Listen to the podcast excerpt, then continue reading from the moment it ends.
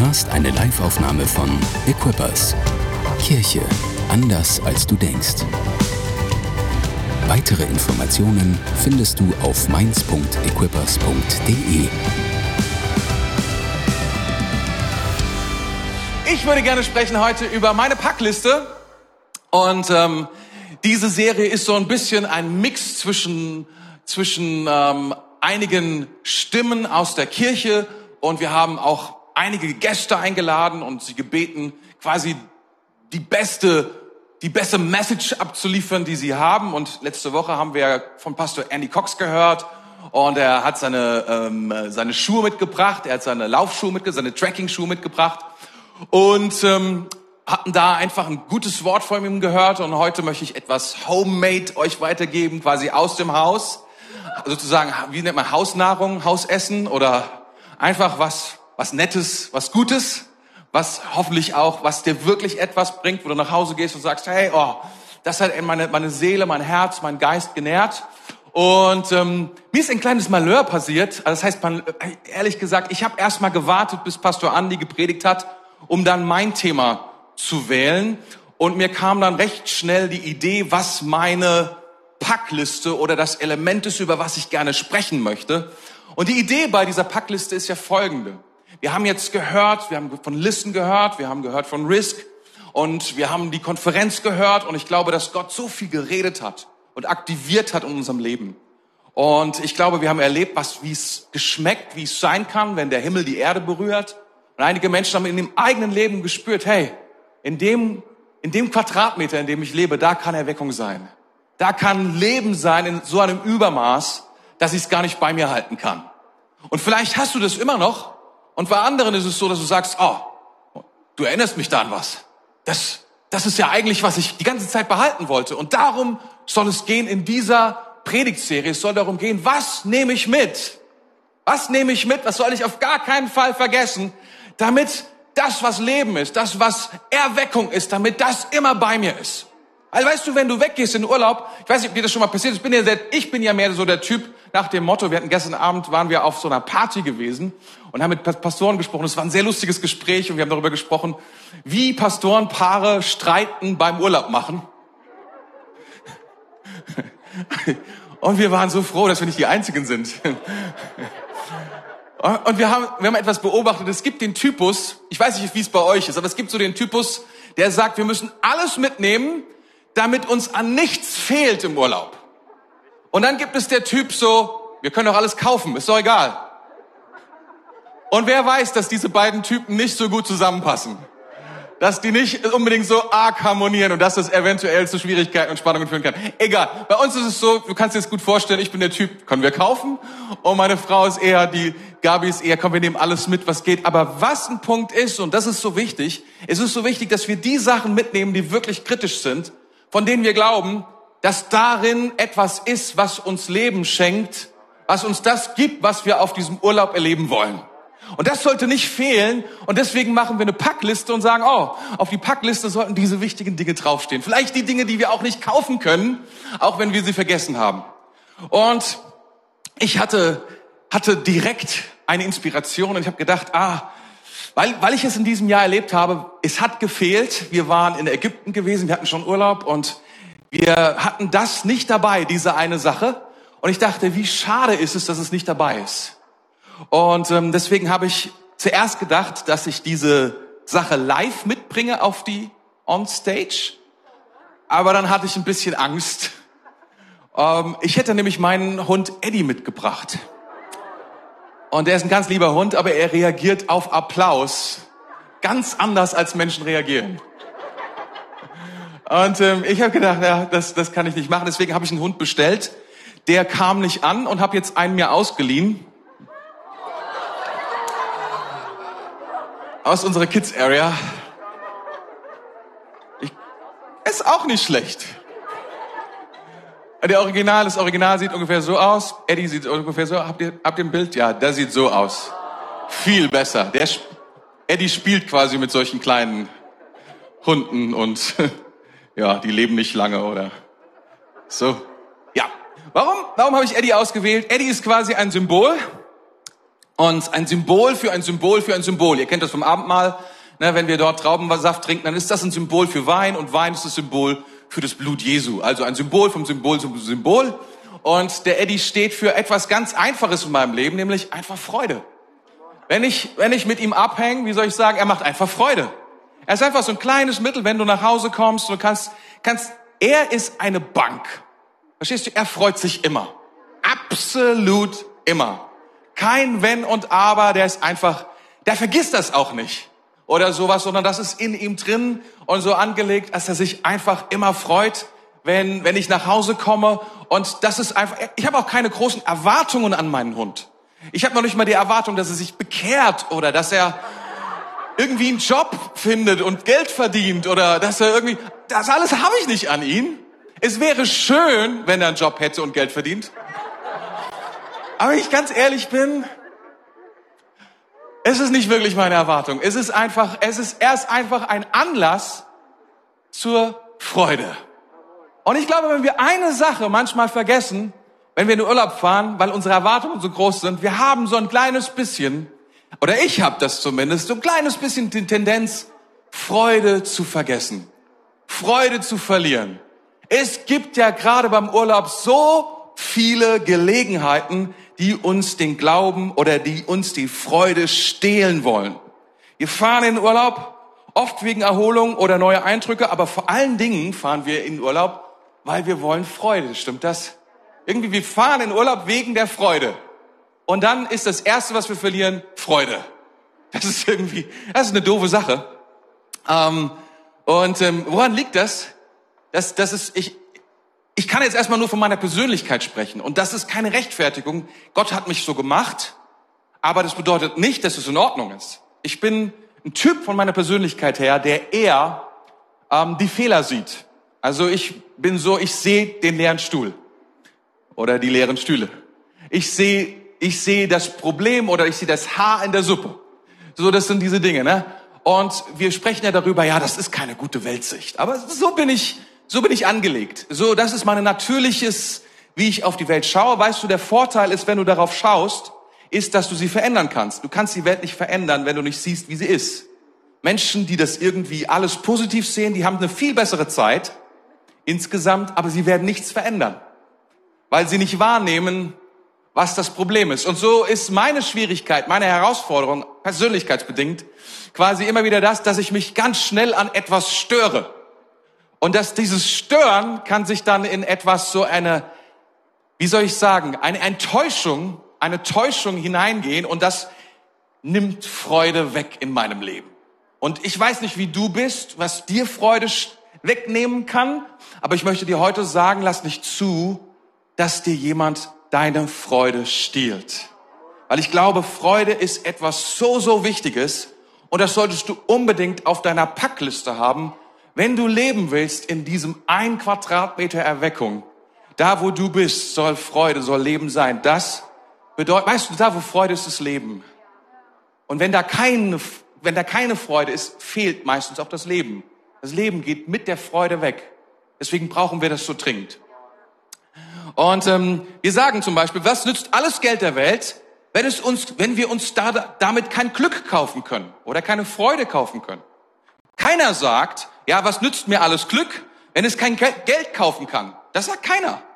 Ich kaufe mir nicht Geld mit Glück, sondern Glück oder, oder Freude ist das Ultimative, ist das Existenzielle, ist das Letzte, was wir uns doch eigentlich wünschen. Danach gibt es kein, kein Weil mehr. Danach gibt es nichts mehr, wo wir sagen, das ist doch oft das Ziel von allem, diese Freude am Ende des Tages, oder? Es ist so existenziell, es ist so tief in uns drin. Und ähm, ich habe eine Geschichte gelesen von Billy Graham in seinem Buch. Schreibt er das Just as I am. Da schreibt er von einer Story und ich lese euch vor. Ruth und ich ähm, haben es anschaulich äh, auf einer Insel in der Karibik erlebt. Einer der reichsten Männer der Welt lud uns zum Mittagessen in sein prächtiges Haus ein. Er war 75 Jahre alt und während des gesamten Essens schien er Tränen, den Tränen nahe. Ich bin der unglücklichste unglücklichste Mann der Welt, sagte er. Da draußen liegt meine Yacht, ich kann hingehen, wo ich will. Ich habe mein Privatflugzeug, meine Hubschrauber, ich habe alles, was ich brauche um mein Leben glücklich zu machen und doch bin ich so unglücklich wie die Hölle. Wir haben mit ihm gebetet und versucht, ihn auf Christus hinzuweisen, der allein dem Leben einen dauerhaften Sinn gibt. Später am Nachmittag trafen wir uns mit einem Pastor der örtlichen Baptistengemeinde. Er war Engländer und ebenfalls, ebenfalls 75 Jahre alt, ein Witwer, der, meiste, der die meiste Zeit damit verbrachte, sich um seine beiden kranken Schwestern zu kümmern. Muss dir vorstellen, was für ein Leben ist das? Ähm, aber er war voller Begeisterung und Liebe für Christus und andere. Ich habe keine zwei Pfund, sagte er lächelnd, aber ich bin der glücklichste Mann auf dieser Insel. Billy fragte Ruth, nachdem sie gegangen waren, wer glaubst du ist der reichere Mann? Ist nicht immer so, aber das zeigt uns eine Sache, dass Geld nicht glücklich macht allein, sondern da ist ein Geheimnis in Freude, das geht darüber hinaus. Und das gilt es zu ergründen und das gilt es uns anzuschauen. Und ich habe heute Morgen gedacht, ich fange mal an, ähm, euch einige Bibelverse vorzulesen und wahrscheinlich bleibe ich mal bei einem, einfach Zeit, urzeitmäßig, weil es gibt so viel im Wort Gottes über das Thema Freude. Das kannst du dir gar nicht vorstellen.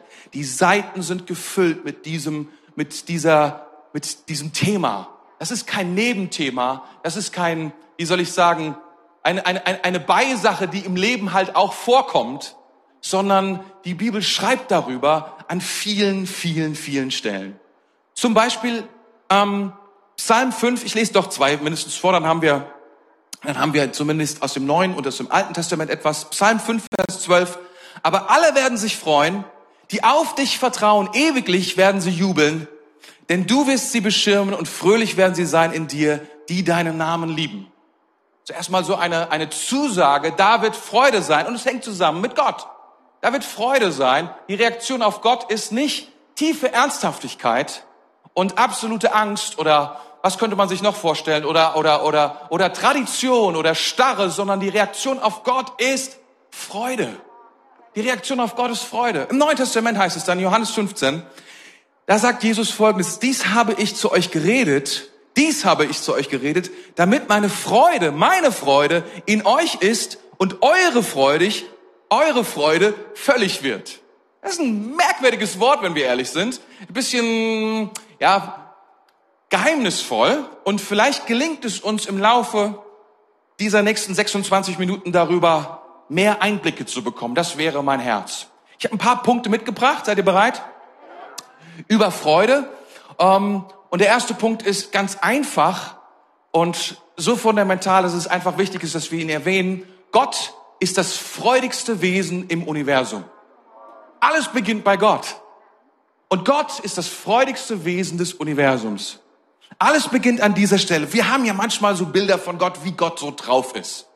Und dass wir auch wissen, dass Gott heilig ist. Und wir verbinden damit irgendwie so eine bestimmte Atmosphäre und die Abwesenheit von Freude und die Abwesenheit von Spaß und all diesen Dingen.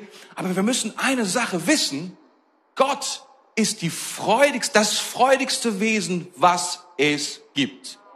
Er hat pure Freude in sich. Wir müssen mal in die Gleichnisse reinschauen, die Jesus erzählt oder uns das noch Alte Testament komplett mal anschauen, wie oft dieses Thema vorkommt. Und es ist ein kleines bisschen so, dass es nicht einen Vers gibt, in dem es steht, so wie bei Liebe zum Beispiel, Gott ist Liebe. Erster Johannesbrief.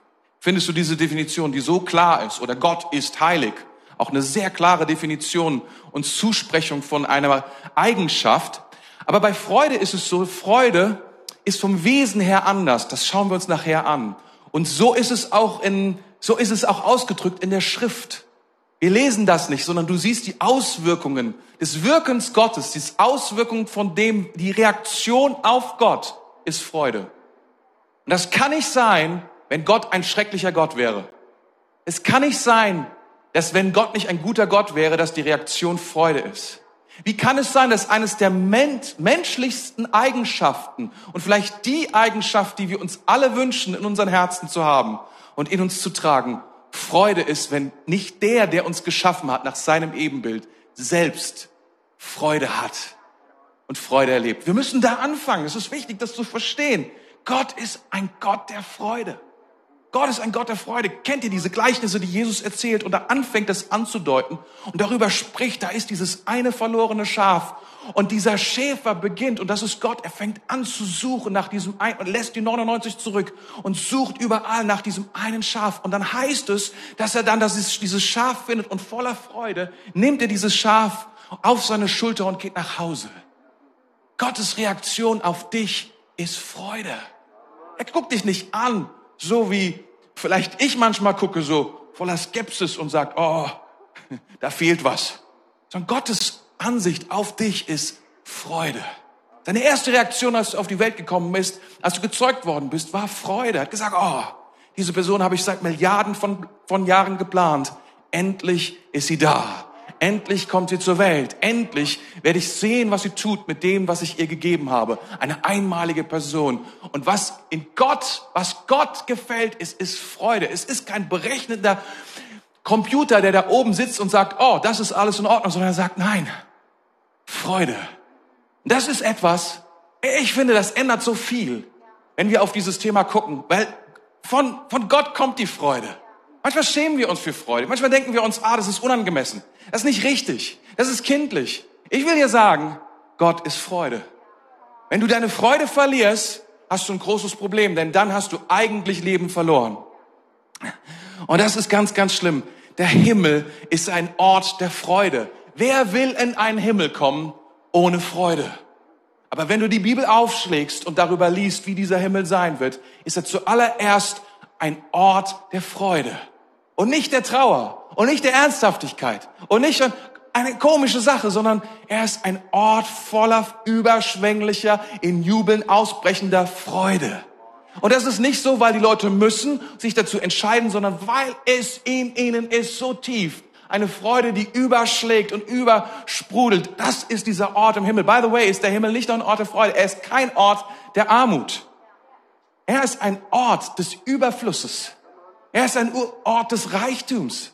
Das ist der Ort des Himmels. Wie kommen wir darauf, dass Gott total darauf abfährt, dass du arm bist? Dann müssen wir anfangen, uns vom Himmel zu verabschieden. Kein guter Ort mehr für uns.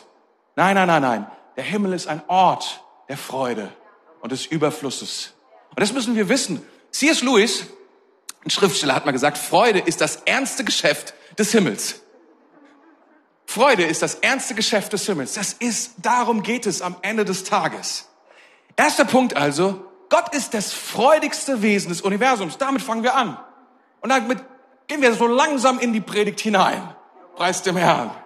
Zweitens, das Leben mit Freude ist einfach besser. Egal wie du es wie drehst und wendest, ja, das Leben funktioniert einfach besser, wenn wir fröhlich sind. Das muss man einfach sagen. Das ist einfach etwas, es geht leichter von der Hand. Das kann man, das kann man so oder so sehen. Zuallererst sind wir glücklicher, wenn wir glücklich sind. Wir sind einfach, Glück ist die Grundlage für noch mehr Glück. Wir brauchen einfach, weißt du, so noch mehr Freude, Freude braucht noch mehr Freude. Deswegen, das ist eine gute Sache, Freude zu haben, ohne Frage. Manche Intellektuelle, ja, sind stolz darauf, dass sie mürrisch und zynisch sind. Da verstehe ich in gewisser Weise, aber da ist nicht viel Leben drin. Und da ist so viel Schwermut drin. Und da ist so, ist so viel Dunkelheit drin. Lasst uns schauen. Freude ist das, was unser Leben auch irgendwie etwas einfacher macht und leichter macht. Und sozusagen wie Öl, wie Öl etwas schmiert und du sagst, oh, die Sachen, ja, läuft angenehm. Sie laufen nicht mehr heiß, sondern sie sind einfach, sie sind einfach besser und einfacher. Wisst ihr, Freude ergänzt Liebe und Hoffnung. Es ist so schwer, liebevoll und hoffnungsvoll, aber freudlos zu sein. Das kannst du nicht. Es geht irgendwie. Du bist liebevoll und hoffnungsvoll, aber du hast keine Freude. Das ist eine merkwürdige Person. Ich bin voller Ernst, liebevoll und hoffnungsvoll. Nicht lachen. Das ist ernst. Das macht keinen Sinn, sondern wir merken, Freude ist immer etwas, das hat mit Liebe verbunden, es ist mit Hoffnung verbunden. Liebe bringt uns Energie. Äh, Freude bringt uns Energie, Liebe auch. Aber Freude bringt uns Energie, bringt uns Motivation, es ist einfach etwas, was uns antreibt. Freude, es ist etwas auch, ich sage euch etwas, es bringt unsere Motivation, es dreht unsere Motivation um, wenn wir die haben, weniger in, in den Dingen zu sein, die Gott nicht mag. ist ganz komisch. Weil das, das große Ding, wenn wir, wenn wir Freude haben, das habe ich aufgeschrieben, ist, lässt Sünde weniger attraktiv erscheinen. Und du sagst dir, weißt du, Sünde, wir kommen noch darauf, ist ein ziemlich, ist eine ziemlich krasse Medizin und verspricht uns enorm viele Ergebnisse mit einem Haufen Nebenwirkungen. Aber die Nebenwirkungen sind garantiert. Die sind nicht eins zu 10.000 oder eins zu 100.000 oder eins zu irgendwas. Die, die Nebenwirkungen von Sünde sind immer da. Die Wirkungen sind da, aber die Nebenwirkungen auch. Und das ist ein großes Problem. Und Freude ist etwas, was uns hilft zu sagen, oh ja, eigentlich brauche ich diese Medizin gar nicht. Wenn wir uns das Wesen von Freude anschauen, wir gehen mal da rein, ist das okay für ein paar Minuten? Und im Neuen Testament habe ich das jetzt nur gemacht. Ähm, und das ist das Wort, das griechische Wort heißt Kara. Kara. Und es ist interessant, weil ein ganz, ein ganz, ganz schön viele interessante Worte drumherum sind von diesem Wortstamm abgeleitet. Kara ist also das, was Freude bedeutet. Charis ist das, was Gnade bedeutet. Kara. Charis ist Gnade oder Gunst. Charisma ist das Geschenk Gottes oder das Geschenk. Und Eucharistie, auch da ist das Kara drin, ist das Wort für Dankbarkeit. Eucharistie ist ja katholisch, ihr wisst, da machen die dann ein Abendmahl draus. Das ist ein Dankesmahl. Und auch das ist eng verbunden. Und wenn wir uns das so anhören, das ist total interessant, weil da steckt etwas drin von dem, was mitschwebt, was mitkommt in dieser Freude, wie Freude funktioniert, wie das miteinander verbunden ist.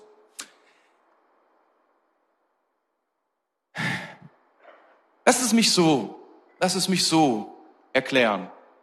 Freude ähm, ist kein gutes, direktes und kurzfristiges Ziel.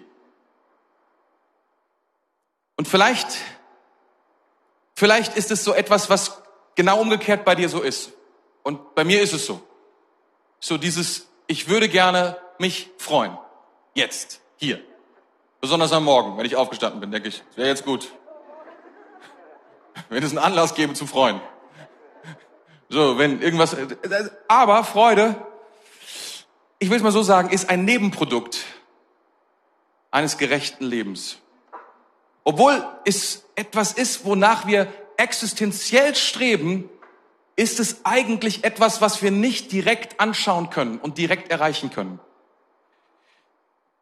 Wenn wir, wenn wir versuchen, Freude direkt anzufassen, dann kriegen wir sie nicht. Dann funktioniert das nicht. Es ist irgendwie ganz merkwürdig. Vielleicht kennst du das aus deiner, deinem eigenen Leben. Du freust dich so sehr auf etwas und dann, wenn du es hast, ist es nicht so. So häufig. Manchmal ist es auch nicht so. Also ich will jetzt nicht sagen, dass es immer so ist. Aber es ist, es ist sehr, sehr schwer, nach Freude zu streben. Es ist sehr, sehr schwer, Freude zu, zu fangen. Es ist sehr, sehr schwer, Freude zu, zu messen und zu sagen, das, das ist, was mir jetzt wirklich echte Freude gibt. Manchmal liegt die Freude in dem Kleinsten und du denkst, oh, das hätte ich gar nicht gedacht, aber dieses, diese Kleinigkeit macht mir so eine große Freude. Während das Große, wonach ich Jahre, Monate vielleicht gespart habe, das Haus, das Auto, den Urlaub oder sonst irgendwas oder das Kind oder, und die Freude, wenn ich ehrlich bin, man, ich muss mich jetzt freuen. Es ist meine Pflicht, mich zu freuen. Denn ich habe ja quasi dafür alles gegeben, um mich zu freuen. Aber irgendwie merke ich, wenn ich ehrlich bin, funktioniert es nicht wirklich.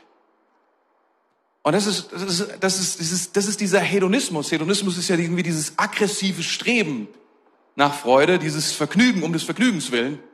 Und jeder, der das so der Party um der Party willen und die Party zur Party, die Vorparty zur Party, nach, die Nachparty nach der Party, die Party für die und so. Ihr kennt all diese Variationen wahrscheinlich, die es heutzutage gibt. Und in der wir in diese, dieser Realität auch wir teilweise mit drin sind. ist Es so ungefähr wie, wenn du etwas, etwas sehr, sehr gerne magst und essen magst, zum Beispiel Schokoladenkuchen, und du isst ein Stück und es ist, und es ist eine große Freude und du isst noch ein Stück und es ist schon weniger Freude und du isst, und du, und du merkst so irgendwie, und wenn der Kuchen weg ist, denkst du, es ist gar keine Freude mehr. Und du isst Jahre keinen Schokoladenkuchen mehr, weil du denkst, ja, das ist irgendwie. Siehst du, die, das ist ein Problem. Das Freude ist etwas, was wir, was wir nicht direkt angehen können. Es ist ein Nebenprodukt von etwas eigentlich ganz anderem. Und das, das müssen wir wissen, weil sonst wird es nicht funktionieren. Und wir müssen auch wissen, dass kurzfristige Freude Also alles, was wir direkt angehen, ist sehr zerbrechlich und flüchtig. Es ist wie in der, in der Hand, wie es, kennst du das? Du hast etwas bekommen, Amazon liefert und du machst es auf und du denkst, oh, endlich ist es da und dann ist es, es ist ja gar nicht. Es ist gar nicht die Freude. Es ist, was auch immer dich begeistert, der Computer oder Fahrrad oder ich weiß nicht, was es ist oder, oder die Klamotten, die du bestellt hast oder ich, ich, und, und du merkst, es ist, es ist zerbrechlich, es ist flüchtig, es ist, es ist weg. Und unsere Reaktion manchmal darauf ist, ja, dann bestellen wir halt mehr. dann, dann, dann kriegen wir das, das kompensieren wir dadurch, so, ne? Es ist ein, das ist ein Loch ohne Boden. So ein Loch ohne Boden, ja? So eine kurze Freude ist, äh, du kommst nach Hause und du hattest einen anstrengenden Tag und du denkst dir, na, wie kann ich diesen anstrengenden Tag mit etwas Freude, wie soll ich sagen, begegnen, antworten? Vielleicht genehmigst du ein Schnäpschen oder ein Glas Wein oder sonst irgendwas. Es ist nichts dagegen zu sagen. Nur die Frage lautet, ist diese Freude von Dauer oder wird diese Freude zu etwas umschlagen und dir sagen, du brauchst mehr davon, damit es immer noch funktioniert? Und das ist bei vielen guten Sachen so. Sex zum Beispiel. Sex macht große Freude. Ist ein Freudensbringer zu Menschen, absolut. Nicht nur zur Reproduktion gut, sondern auch zur Freude. Aber dann, wenn du merkst, oh, das war richtig gut und du willst noch mehr und du willst noch mehr und irgendwo du merkst, selbst da gibt es ein, manche gucken mich ungläubig an und sagen, das kann nicht sein. I tell you. Es gibt etwas, es, es, es wird zu etwas, ein, einem Loch in deinem Leben, was ein Segen, was eine Freude war, wird zu einer großen Schwierigkeit und Last und einem Schmerz und zu einer Enttäuschung. Und eigentlich ist es gut, weil du verstehst, es war es nicht. Es war es nicht. Wisst ihr, wenn wir, wenn wir Freude, Freude in unserem Leben haben wollen, ist es klug zu sagen, wir haben, wir wollen eine langanhaltende, tiefe, dauerhafte Freude. Wenn du denkst, wenn du denkst, wenn du so bist wie ich, mein alter Tore, lange schon ist er tot. Hin und wieder mal klopft er an. Und dann sagt er, ich will jede Sekunde meines Lebens glücklich sein. Jede Sekunde meines Lebens will ich glücklich sein. Dann bist du extrem anfällig für Sünde. Denn Sünde verspricht dir genau das. Es sagt dir, du brauchst Freude? Hier, right now? No problem. Das kann ich tun. Dafür bin ich da. Das Problem ist, die Nebenwirkungen, von denen ich gesprochen habe, sie werden, sie werden kommen. Sünde sagt, da ist ein Quick Win. Da ist ein, ein, ein, ein, ein schnelles, das, das, das funktioniert, das wird ganz schnell funktionieren, aber es wird sauer werden in deinem Leben. Es wird beginnen, ein Werk in dir zu tun und es wird zerstörerisch sein und es wird dich zurücklassen, leer und zerbrochen als jemals zuvor. Und genau das Gegenteil von dem, was du wolltest, nämlich Glück, wird noch weiter weg sein, als du jemals dachtest. Und irgendwie denken wir, dass gute Musik sowieso nur vom Teufel kommt und dass die Guten alle jung sterben müssen. Und irgendwie glauben wir all diese, diese, dass Freiheit nur dadurch wirklich kommen kann, indem ich das Gesetz breche. Wir glauben all diesen Müll, weil der Teufel sagt, damit hast du Glück, damit hast du Freude, damit hast du das, was du jetzt sofort unbedingt brauchst. Aber ich will dir sagen, Sünde führt niemals zu Freiheit und Sünde führt niemals zur Freude. Niemals. Das musst du wissen. Und wenn du das nicht weißt, hey, lies das Wort Gottes oder lebst komplett durch. Manche Leute leben es komplett durch, bis sie so zerbrochen sind, dass sie nicht mehr ein noch auswissen. Ist nicht die Antwort möchte dir sagen, Gott hat das fröhlichste Wesen aller Zeiten. Er möchte, dass wir fröhlich sind. Das Leben funktioniert am besten, wenn wir fröhlich sind. Das ist, was wir bisher gesagt haben. Ja, ein Mann im dritten Jahrhundert hat Folgendes geschrieben. Im dritten Jahrhundert. Als ein Mann im dritten Jahrhundert seinen Tod erwartete, schrieb er diese letzten Worte an einen Freund.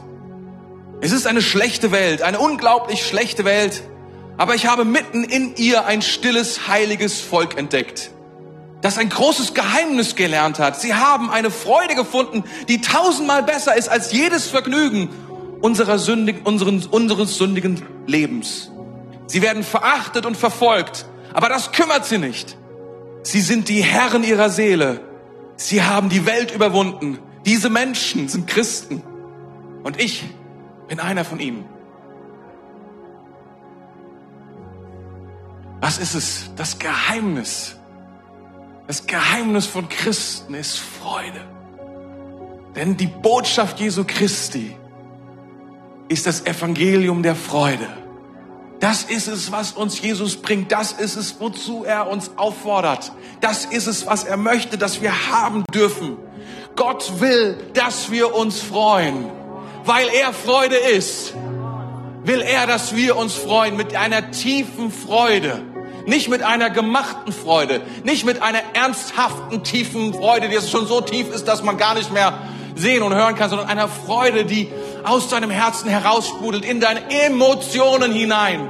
Liebe Freunde, liebe Männer, liebe Frauen, eine, das ist, was Gott für uns hat. Und darum sagt der Apostel Paulus in seinem berühmten Brief an die Philipper, dort schreibt er, freut euch im Herrn. Ich betone es noch einmal, freut euch im Herrn.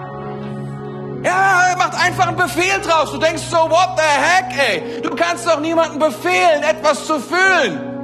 Das weiß doch jeder. Und dennoch schreibt er es. Er wagt es, es zu schreiben. Er wagt es zu sagen, das ist etwas, ein Imperativ, was folgt. Wenn du Gott in deinem Leben hast, dann wird sich etwas verändern in deinem Leben. Und du wirst etwas haben. Und ich würde sehr gerne darüber sprechen, wie das funktioniert. Wenn es mir denn gelingt. Wichtig. Du kannst Freude nicht produzieren. Du bist kein Freudensproduzent. Im Sinne von, dass du das selbst irgendwie in dir anstoßen kannst. Wird nicht funktionieren, okay? So funktioniert auch Freude nicht. Wir haben darüber gesprochen, geht nicht. Aber du kannst Freude empfangen.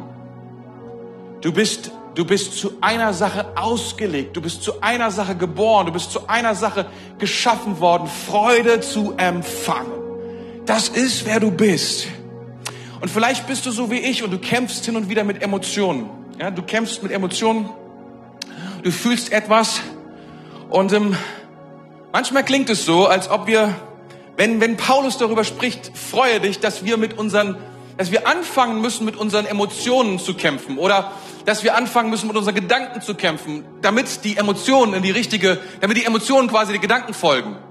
Und es ist was Wahres dran, dass wir lernen müssen, richtig zu denken. Versteht mich nicht falsch, das ist ein großes Thema in der Bibel, dass wir lernen, richtig zu denken. Aber ich will dir etwas sagen, das Produkt deines Denkens wird nicht Freude erzeugen. Huh. Die Art und Weise, wie du denkst, kann Freude verhindern, aber du kannst mit der Art und Weise, wie du denkst, keine Freude machen. Ich versuche euch das zu erklären, wie das funktioniert. Wisst ihr, Denken wir mal kurz im Gegenteil. Denken wir mal, was ist das Gegenteil von Wut? Liebe, meinetwegen. Was ist das Gegenteil von Angst? Frieden. Was ist das Gegenteil von Trauer? Freude. Okay? Und viele glauben, dass, dass das Ausgleichen einer negativen Emotion eine positive Emotion braucht. Ich setze dem eine positive Emotion entgegen und sage, okay, wenn ich, wenn ich traurig bin, dann brauche ich etwas, brauche ich halt Freude in meinem Leben. Und gerade haben wir darüber gesprochen, dass eigentlich Emotionen nicht machbar sind. Also wie soll das funktionieren? Und wenn du dann so, so ein kleines bisschen psychologisch rangehst und dann sagen einige, das ist zumindest eine Perspektive, die Dinge zu sehen, du sagst, ja, ja, die Emotionen, die sind gar nicht schlimm, die sagen dir ja nur, was du eigentlich willst. Deine Bedürfnisse. Deine Emotion sagt dir, hör mal, du bist einsam, du fühlst dich einsam und dann sagt sie dir, du willst eigentlich verbunden sein. Also wäre das Beste, was du jetzt machst, am besten du nimmst, du nimmst dein Handy in die Hand und du rufst jemanden an. Oder textest jemanden an. Whatever. Ja? Was, was auch immer du tust, oder du, du hast Neid und das bedeutet einfach nur, du hast das Bedürfnis, etwas zu erreichen, was alle anderen auch haben. Das ist gar nicht schlimm. Das ist etwas, ist ganz, das zeigt einfach nur deine Bedürfnisse. Trauer, das bedeutet, du brauchst jemanden, der dich tröstet. Und dann Freude, und es ist interessant, ist einfach ein Wunsch, ein Bedürfnis wurde gestillt. Oho. Also kann ich doch etwas tun, damit ich mich freue. Aber gerade haben wir darüber gesprochen, wie flüchtig und zerbrechlich diese Art von Freude ist. Wie soll das gehen? Und wisst ihr, ich habe darüber, ich habe leider nicht die Zeit, das zu tun, aber die ganzen Freuden, Freudendieben, Freudendiebe, Freudendiebe in unserem Leben, man, man kann sie bekämpfen, indem man zum Beispiel Umstände, wenn man in Umständen ist, die schwierig sind, und wir kommen in schwierige Umstände, und uns fehlen Dinge oder uns fehlt Geld oder wir, wir sind, wir werden angegriffen. Und die ganze Situation ist negativ und dann, was kann die Antwort sein? Die Antwort kann sein, dass man seine Perspektive ändert und sagt, ah, aber wenn ich die richtige Perspektive habe, dann ist das, was ein Angriff ist, zwar schwierig, aber Gott ist mit mir und deswegen ist es gut und deswegen freue ich mich. Kann man machen. Kann man machen. Das Problem ist folgendes. Ich habe dann gebetet und habe gemerkt, der Heilige Geist zeigt mir eine Sache. Das ist wahnsinnig anstrengend. Es ist wahnsinnig anstrengend, sich ständig in einem inneren Raum zu bewegen, in dem ich mir etwas, mich selbst belohne, damit ich Freude bekomme. Mir quasi vorstelle, was ich habe, damit die Antwort von mir selbst darauf ist, ich freue mich. Ich schaffe mir quasi die Antwort, damit ich eine Reaktion habe der Freude, dass ein Bedürfnis in meinem Leben gestillt ist.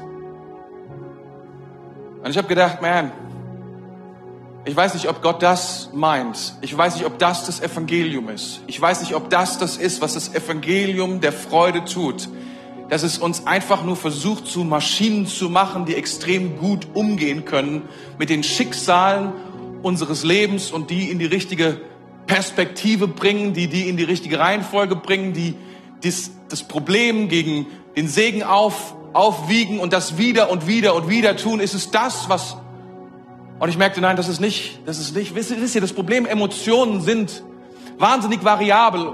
Ich habe eine Emotion und dann gibt es eine Reaktion auf diese Reaktion. Es gibt ein Bedürfnis auf diese Reaktion. Und, und ich, ich, ich, ich merke, wenn, wenn, ich weiß nicht, wie es dir geht, aber du kannst deine Reaktion, du kannst deine Emotionen nur bedingt steuern. Warum? Weil du deine Umstände nur bedingt steuern kannst. Egal, wo du hinkommst. Urlaub ist ein gutes, gutes Beispiel dafür. Du, du hast eine Vorstellung von dem, wo du hinkommst, und dann kommst du dorthin und es ist anders, als du es gedacht hast, und du reagierst mit deinen Emotionen. Und dann ist, dies, ist die reife christliche Reaktion ist zu sagen, und was ist jetzt die Antwort auf diese Reaktion zum Beispiel? Ist, dass ich negativ bin, dass ich kritisch bin?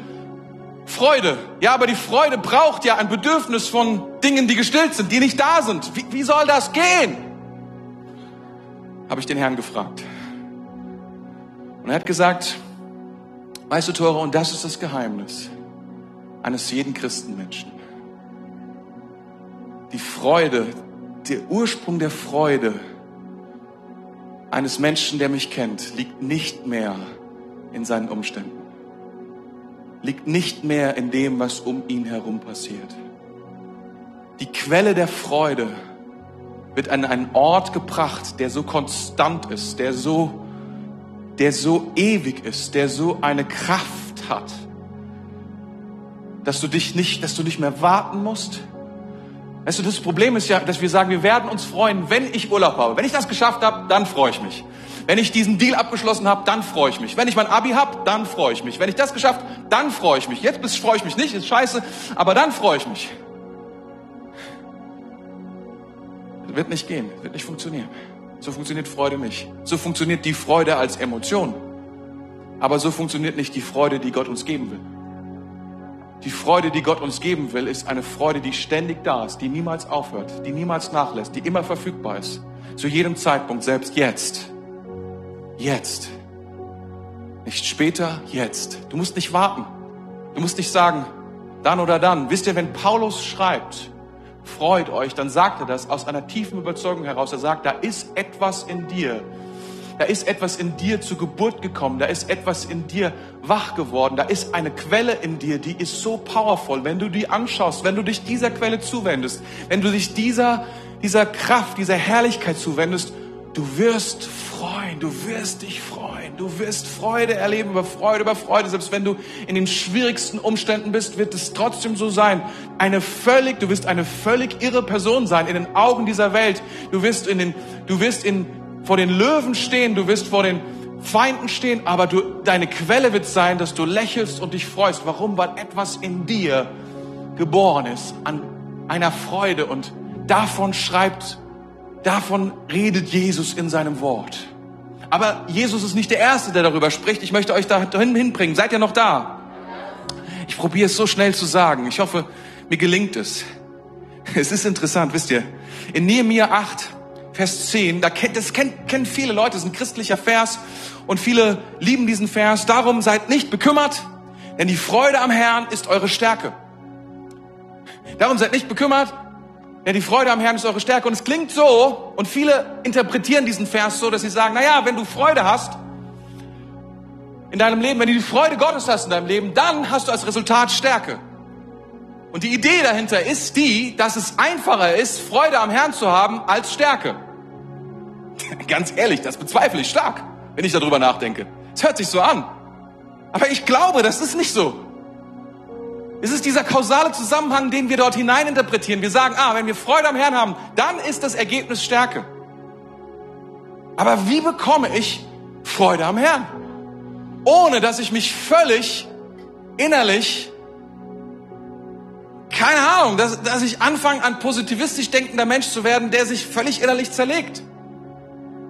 Wie ist das möglich? Und das Interessante ist, ich glaube, dass wir missverstehen, denn das ist nicht, was hier steht.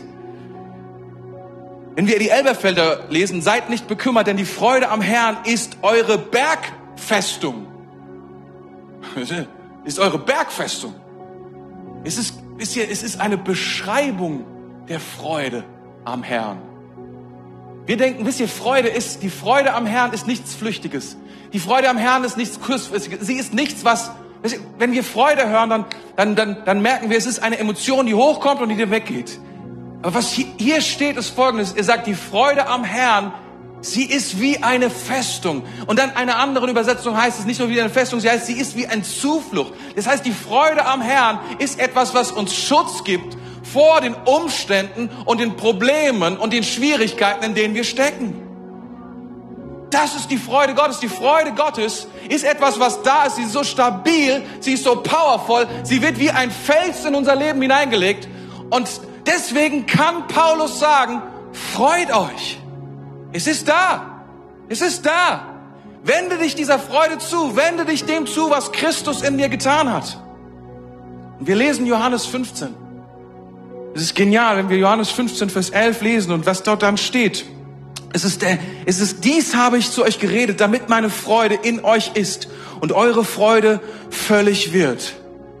Was sagt er?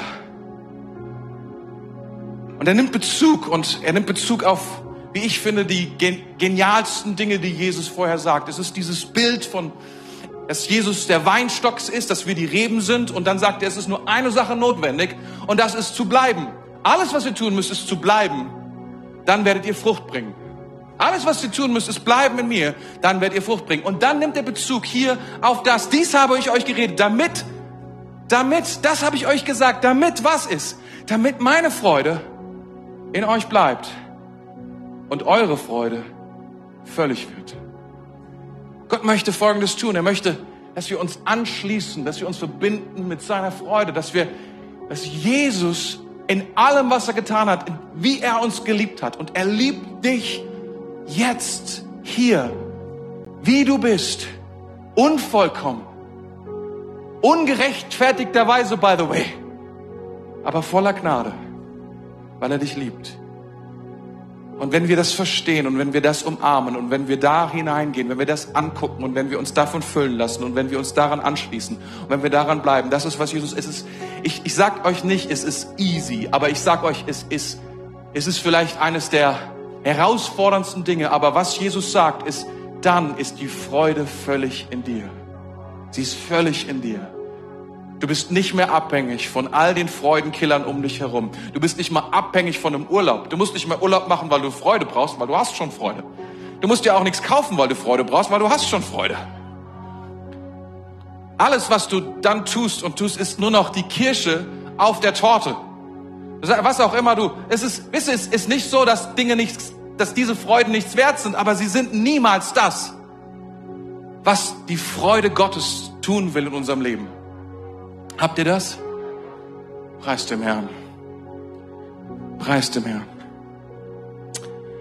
Freude ist jetzt verfügbar, jetzt und hier. Das heißt in Psalm 118, Vers 24, dies ist der Tag, den der Herr gemacht hat. Lasst uns jubeln und fröhlich sein. Und es kommt einem manchmal wahnwitzig vor. Je nachdem, vielleicht bist du in einer schwierigen Phase, vielleicht bist du krank, vielleicht bist du emotional nicht auf dem Damm, vielleicht stehst du für wirklichen ernsthaften Schwierigkeiten und einer echten Krise deines Lebens. Und du liest das und sagst dir, wie kann ich? Wie kann das sein? Die Antwort ist, weil Jesus Christus in dir lebt weil er sein Leben für dich gegeben hat und er ist auferstanden und du bist geboren und du bist hineingetauft in die Auferstehung, in, die, in den Tod und die Auferstehung unseres Herrn. Und weil der Heilige Geist, der Geist Gottes in dir lebt und weil er verspricht, wann auch immer ihr in meinem Namen etwas den Vater bittet, werde ich es euch geben. Warum? Damit ihr vollkommene Freude habt. Das ist, was er sagt. Das ist, was er tut. Das ist das, was Erweckung ist in diesem einen Quadratmeter, auf dem du stehst. Freude. Freude. Nicht nur hier in der Kirche. Freude, wo auch immer du hingehst. Freude, ob zu Hause oder auf der Arbeit. Viele klagen über schlechte, schlechte Stimmung, schlechte Umstände. Heute will ich dir sagen, du musst, du musst dich dem nicht aussetzen. Du musst in dem nicht sein. Es muss nicht das sein, was dein Herz nährt sondern du darfst dich anschließen an diese Kraft, an diesen Jesus, an ihn, der in dir ist, der dir so nah ist, er ist nur ein Gebet entfernt. Und seine Kraft ist verfügbar für jeden von hier, der seinen Namen anbetet und ihn groß macht. Für jeden. Amen. Soweit heute. Soweit. Soweit. Lass uns mal aufstehen, wenn wir mit dem Gebet schließen, ist das eine gute Sache, glaube ich, heute. Herr Jesus, wir feiern dich. Wir ehren dich, Jesus. Preisen deinen Namen, Jesus. Du bist vollkommen gut und Herr, du bist nicht nur gut, sondern du bist voller Freude und du schreibst es, dass deine Freude in uns leben darf und leben soll. Und wir strecken uns aus nach dieser Freude. Herr, wir wir weisen den Teufel mit allem zurück, was er uns vormachen will, warum wir uns nicht freuen dürfen, warum die Freude nicht in unserem Leben groß werden darf. Wir sagen, Teufel, ab heute, wir glauben deinen Lügen nicht mehr. Wir sind geboren, um uns zu freuen. Du hast uns geschaffen mit dem Ziel, dass wir große Freude in unserem Leben tragen. Tag für Tag, jeden Tag uns freuen an dem, was du tust. Nicht nur an dem, in dem wir sind oder was wir haben, was wir besitzen, All diese Dinge, Herr, wir ehren dich und preisen dich dafür von ganzem Herzen. Aber nichts davon ist so kostbar wie du. Nichts davon hat einen Wert von dieser Größe, von dieser Erhabenheit wie du. Jesus, wir wollen sagen, du bist unsere Freude. Du bist die Quelle allen Lebens. Du bist der Anfang aller Dinge und das Ende aller Dinge. Jesus, wir ehren dich und preisen dich für alles, was du uns geschenkt hast und uns noch schenken wirst. Aber Herr, wir wollen uns nicht hängen an irgendetwas davon, sondern Herr, wir wollen uns hängen an den lebendigen Gott. Wir wollen uns hängen an dem, der auferstanden ist von den Toten. Wir wollen uns hängen an dem, dem von dem einem alle Freude kommt, alles Leben kommt, alle Zukunft kommt, von dem alle Heilung kommt, von dem alle Gesundheit kommt. Und Jesus, ich bete das aus, jetzt gerade über dieser Kirche, über Menschen, die hier sind denen es an Leben mangelt, die Dunkelheit in ihrem Leben haben, die nicht wissen, die nicht schmecken davon, was es bedeutet, in der Freude zu leben, ständig, sondern die sich, die sich aufraffen Tag für Tag und irgendwie überleben. Jesus, ich bete, komm mit deiner Freude dort hinein, mit deiner Kraft, Heiliger Geist. Schaffe eine Quelle in den Herzen. Schaffe eine Quelle, einen Weg. eine neue Kraft. Heiliger Gott, wir verehren dich, wir preisen dich, dass du real bist, dass wir leben aus dir, dass wir uns freuen aus dir, dass wir genießen aus dir. Halleluja. Danke. Danke fürs Zuhören. Weitere Informationen findest du auf mainz.equippers.de.